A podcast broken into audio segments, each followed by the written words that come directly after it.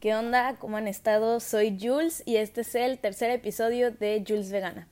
En el episodio pasado hablamos sobre las diferencias entre veganismo y alimentación a base de plantas, así que si no lo has escuchado, pues te invito a que lo hagas.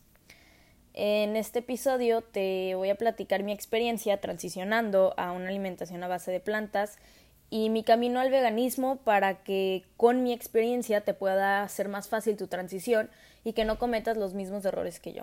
Así que, para darles contexto, mi familia siempre ha sido extremadamente carnívora. Y así me educaron y aquí andamos siendo vegana, ¿verdad? Cuando una de mis hermanas mayores tenía como 10, 11 años, le dijo a mis papás que ella iba a dejar de comer carne roja, que porque no le gustaba el sabor ni, ni la textura. Creo que ese fue su motivo, la verdad no estoy segura, pero creo que sí. Entonces, bueno, mis papás se volvieron locos, en especial mi papá, la verdad, no me acuerdo mucho de cómo reaccionaba mi mamá, pero mi papá, pues, era de los típicos que, que dicen que se iba a desnutrir y que se iba a morir y que le iba a dar anemia y que la carne era súper importante y todo eso, ¿saben? Entonces, pues, se me hacía súper cagado y yo de, pues yo estaba bien chiquita, seguramente tenía unos cuatro o cinco años, no menos, tres, cuatro años, este, y pues yo veía a mi hermana y simplemente pensaba como, güey, pues come carne, ¿qué te cuesta, no? Y bueno, perdón, estaba muy chiquita y no entendía nada. y bueno, mi hermana dejó de comer carne roja, hubo pedos en la familia, pero después seguimos como si nada hubiera pasado. Eh, yo crecí comiendo pues carne, lácteos, huevos, sin cuestionarme absolutamente nada. Hasta que tenía como unos 10, 12 años, o tal vez un poco más chica, la verdad no me acuerdo, pero me acuerdo que acompañaba a mi mamá a la carnicería y yo me, me ponía muy mal, me, me ponía a llorar y, y me, me, enojaba y me ponía muy triste y pensaba el no es posible que hagamos esto, o sea, no es posible que, que veamos tan normal matar animales para comérnoslo, y, yo sufría mucho estando en la carnicería. Salía de ahí convencida de que iba a dejar de comer carne para ayudar a los animales, porque obviamente, claramente se veía muy mal, ¿no? Y ya, llegaba a mi casa y me comía una hamburguesa. Y yo, güey, ¿qué pedo? O sea, era una total incongruencia, pues todo lo que decía y lo que hacía, o mi forma de pensar y mi forma de actuar. Y por desgracia nunca conocí a ninguna persona vegana que me abriera los ojos o me dijera, güey, alinea tus acciones con tu moral. O algo así, pues mi mamá nada más me decía, pues así es, o sea, así es esta vida, ¿no? Y yo como que, bueno, pues tienes razón. y así fue mucho tiempo, yo diciendo que me gustaría hacerme vegetariana por los animales. Pero yo era de las típicas que decía que ni loca sería vegana, porque en ese entonces yo creía que el veganismo era una dieta. Entonces yo decía que ni loca podía ser vegana por el queso. Y de verdad, créanme cuando les digo que tenía una severa adicción al queso. Mi alimentación se basaba en quesadillas y nada más. O sea, en ese momento era bien especialita con la comida y no me gustaba nada. No comía casi no comía verduras y, de verdad solo comía quesadillas. Entonces, de verdad para mí era imposible considerar algún día hacerme vegana. Y obviamente aparte yo no sabía todo lo que implicaba la industria láctea. Así fue y así crecí hasta que conocí el vegani el feminismo. hasta que conocí el feminismo y me metí de lleno. Empecé a informarme y hasta me hice una cuenta de Instagram sobre feminismo, y empecé a informarme más y, así. Y en mi cuenta de Insta eh, se, me, se me ocurrió hacer una publicación sobre las diferentes ramas del feminismo. Y me puse a informarme y sin querer queriendo la primera rama de la que investigué fue la rama ecofeminista. Y de verdad, en cuanto leí así un solo texto, me sentí tan, no sé, tan guau, o sea, sentí que yo pertenecía a esa rama por completo. Entonces me metí de lleno a esa rama y empecé a, a seguir cuentas este, ecofeministas y encontré grupos en Facebook sobre ecofeminismo y encontré uno que acababa de empezar, creo, eh, sobre ecofeminismo y me meto y otra vez me volví a sentir como en casa, o sea, yo pertenecía a ese grupo. Y después el grupo empezó a crecer un poco más y un poco más y yo me iba informando cada vez más y luego se me empezaron a meter morras veganas al grupo y empezaron a publicar cosas sobre antiespecismo. El nombre del grupo cambió a ecofeminismo antiespecista y yo, güey, ¿qué pedo? ¿Qué es el antiespecismo? O sea, ¿qué pedo, no? Y, y ahí en el grupo me informé, o sea, las morras veganas iban subiendo de vez en cuando información, textos, lo que sea, y yo me informé y leía todo lo que publicaban y yo creo que así literalmente en menos de una semana yo ya tenía los ojos bien abiertos. Me acuerdo perfecto el día que decidí, que dije que ya, ya basta. Este fue un día en la tarde y, y fui corriendo a donde estaba mi mamá y le dije, mamá, a partir de mañana me voy a hacer vegana. Y mi mamá de que, güey, ¿qué pedo? Contexto. Y yo le dije de que sí, o sea, yo me cocino mis cosas, tú ni te preocupes por eso. Y la verdad no me acuerdo muy bien cuál fue su reacción, pero simplemente me acuerdo como que me dijo así como de que, bueno, con que no te desnutras y te mueras, todo bien. Y yo, bueno, supongo que está bien, ¿no?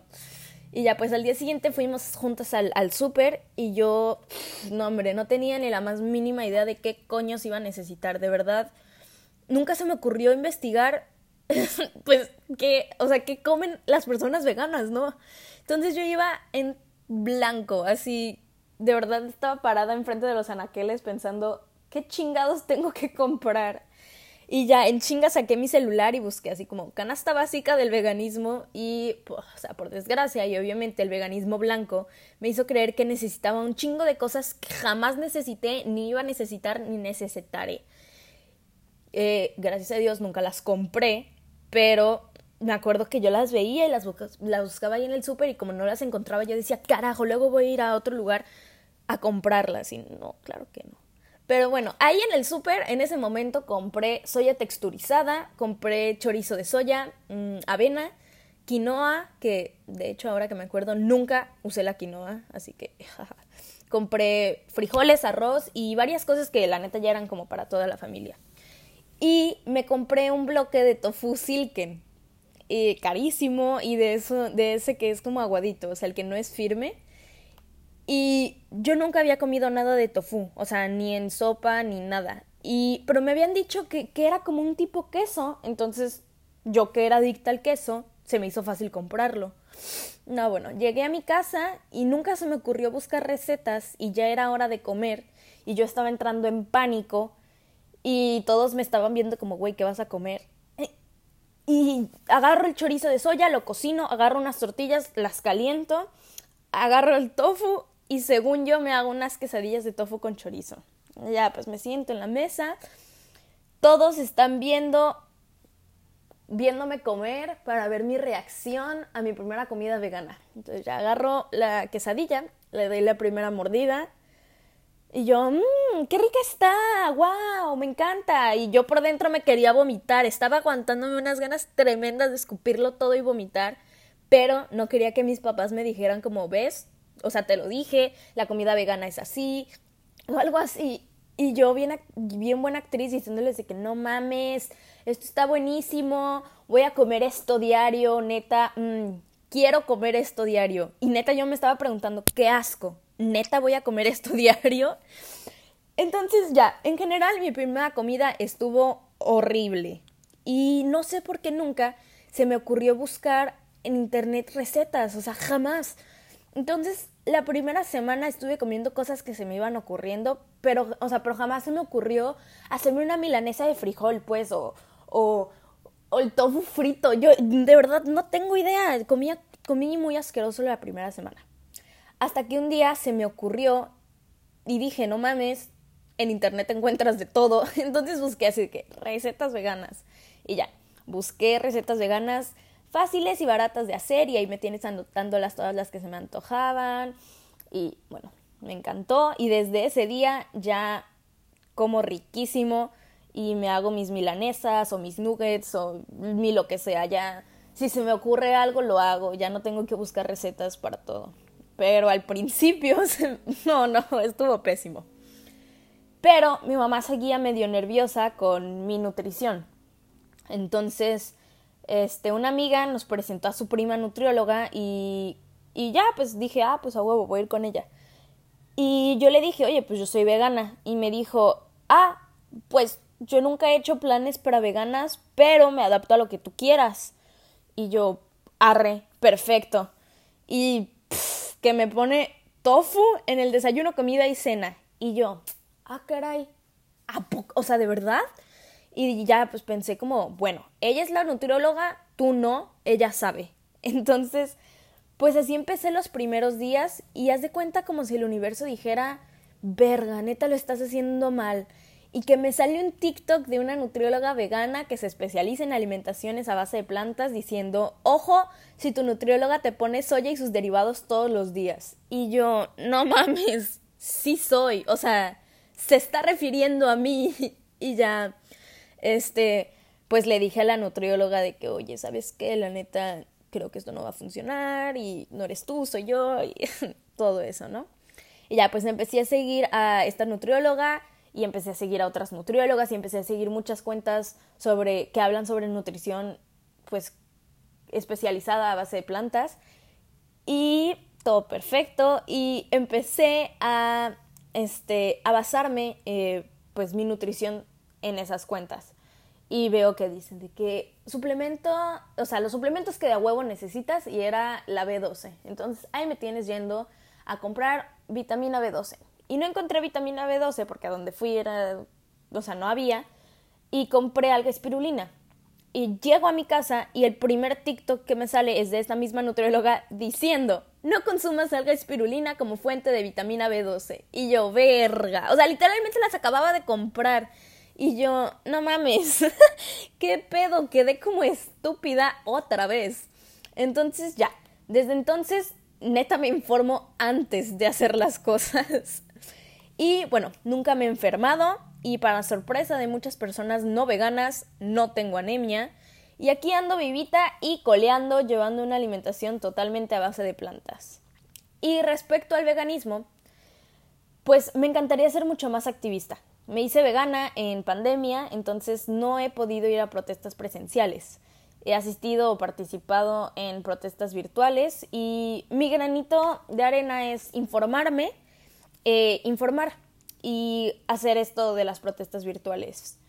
Y me fascinaría más adelante tener un santuario de animalitos rescatados y pues ser, o sea, ir a protestas, marchas, vigilias, de todo un poco. Pero bueno, como en cualquier lucha social, siempre hay cosas que cuestionarse. Actitudes, lenguaje, eh, forma de pensar y otro chingo de cosas que me cuestiono diario y que siempre trato de informarme. Y la, o sea, de verdad es muy importante siempre estar cuestionándote todo. Eh, cuando recién me hice vegana, encontré una frase que en un texto antiespecista que me fascinó. O sea, de verdad, wow. Miren, se las voy a leer. Dice, si lo único que hacemos por los animales no humanos es cambiar nuestros hábitos de consumo, lo único que conseguimos es jugar dentro de las reglas del sistema capitalista. De verdad, no les miento cuando la leí, o sea, se me volvieron a abrir los ojos. No, no, no, me di cuenta que mi veganismo estaba siendo muy antropocentrista. o sea, solo me estaba enfocando en lo que yo consumía y lo que no, sin cuestionarme el cómo seguía viendo a los demás animales, sin cuestionarme mi lenguaje o el cómo invisibilizaba a los demás animales.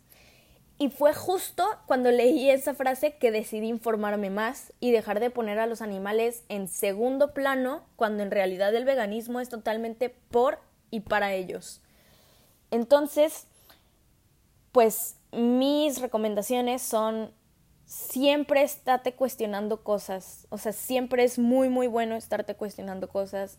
Si te gusta leer, lee, a mí no me gusta leer, pero a veces me pongo a leer para informarme, infórmate. Mm, y, y, hay cosas muy importantes sobre el veganismo que la neta, pues puedes informarte hablando con otras personas, ¿no?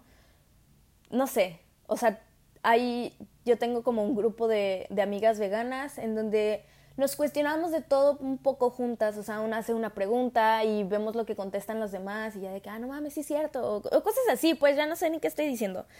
Pero créeme que es muy importante siempre tener presente el qué es el veganismo y por quién es. Y de verdad créeme que con eso te va a ser mucho más fácil dejar atrás tus conductas especistas o alimentos que piensas que no puedes dejar, pero créeme que sí puedes dejar por ejemplo, también el veganismo, pues busca que le des visibilización en tu lenguaje y tu forma de verlos y percibirlos. El, veganismo no es solo sobre qué consumes y qué no. Entonces, pues también mucho ojo con eso, ¿no?